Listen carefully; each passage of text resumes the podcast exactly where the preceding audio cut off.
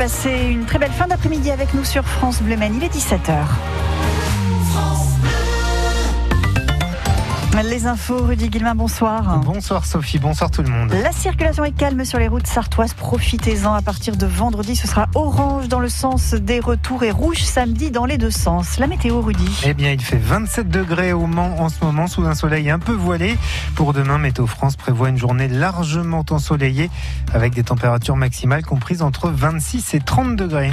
Une institution va bientôt quitter Sablé-sur-Sarthe. Oui, depuis 1979, un centre technique de la BNF, la Bibliothèque nationale de France, chargée de restaurer des ouvrages anciens, est installée dans le château de la ville, où travaillent une quarantaine de personnes. Mais d'ici 2027 ou 2028, eh bien, elle va déménager pour rejoindre un nouveau site de la BNF, dédié à la conservation également de 247 000 titres de presse, dont certains très anciens. Sablé s'était portée candidate pour accueillir euh, ce nouveau site qui regroupera donc euh, les services, mais elle n'a pas été retenue. Arthur Blanc. Le château de Sablé réunissait plusieurs critères exigés par la BNF.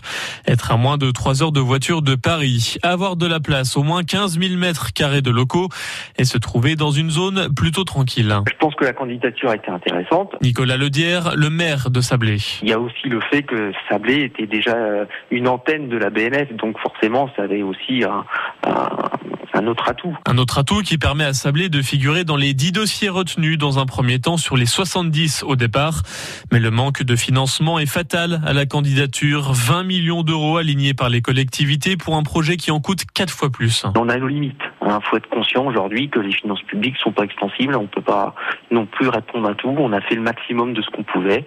Voilà, maintenant c'est de voir l'avenir qu'on fasse quelque chose dans, ce beau château. D'ailleurs, pour maintenir le château en vie, Nicolas Ledière a déjà plein d'idées. Ça peut être un musée éphémère, ça peut être des expositions parisiennes qui viennent euh, quelques semaines, quelques mois dans, en province, ça peut être euh, une école hôtelière, ça peut être euh, un hôtel standing. Et pour les mettre en œuvre, toutes ces idées, il peut même compter sur le soutien de Roselyne Bachelot, la ministre de la Culture, qui lui a promis en personne de lui venir en aide.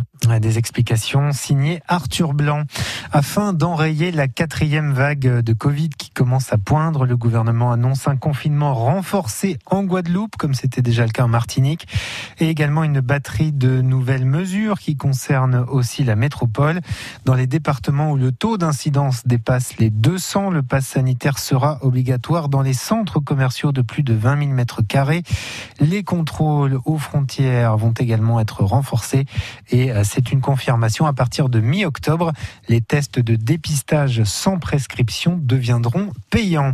Les chauffeurs routiers, eux, sont désormais dispensés de passe sanitaire pour se rendre dans les restaurants routiers. Le décret a été publié hier. Sur présentation de leur carte professionnelle, ils peuvent donc s'attabler sans présenter le fameux QR code dans les établissements euh, référencés routiers. En Sarthe, cela concerne huit restaurants. Le décret est paru ce matin au journal officiel. Un contrôle technique obligatoire va désormais s'appliquer aux motos, scooters et voitures sans permis. Ce sera à partir du 1er janvier 2023. La France se met ainsi en conformité avec une directive européenne malgré l'opposition résolue des motards, Raphaël Ebenstein. Les premiers contrôles techniques s'appliqueront début 2023 à tous les deux roues motorisées de plus de 50 cm3 et aux voitures sans permis immatriculées avant le 1er janvier 2016. Mais à terme, ce sont au total environ 3 millions de motos qui seront soumises aux grandes dames de leurs propriétaires. Ils considèrent ces contrôles inutiles et coûteux.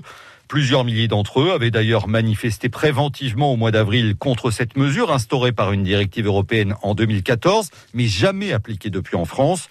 Le décret publié au journal officiel n'indique toutefois pas qui sera chargé de réaliser les contrôles, même si les réseaux actuels de contrôle technique automobile devraient logiquement se positionner, et il ne détaille pas en quoi ces contrôles consisteront précisément se pratiquer depuis 1992 sur les voitures et les camions nécessite plus de 130 points de vérification du véhicule. Des précisions signées Raphaël Ebenstein. Plusieurs casernes de pompiers du Sud Sarthe mobilisées hier matin pour un incendie à Malicorne. Oui, un peu euh, avant 11 euh, heures, euh, ces pompiers de La Flèche, Noyen, Parcé et La Suze sont intervenus rue Hoche dans le centre de la commune pour un feu de cuisine dans une maison et c'était bien ce matin et non hier matin.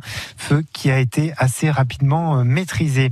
Une voiture en feu également sur la 11 ce midi. C'était au niveau du pont qui relie les communes de Tuffet et de Vouvray-sur-Huine. Les pompiers de Conéré et La Ferté sont intervenus. Il n'y a pas eu de blessés. C'est une figure discrète de la politique sartoise qui s'est éteinte. Paul Letard, adjoint au maire d'Alonne en charge de l'écologie et de l'urbanisme, est décédé. Il avait 59 ans.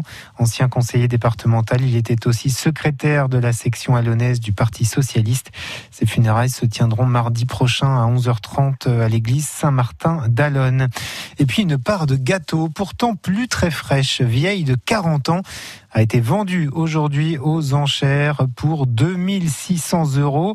Conservée dans un film alimentaire depuis 1981, faite de pâte d'amande et surmontée d'un glaçage blanc, cette portion de 800 grammes a été servie, figurez-vous, lors du mariage de la princesse Diana et du prince Charles le 29 juillet 1981. Elle avait été conservée par une employée de la reine-mère. 2600 euros donc pour cette belle tranche d'histoire.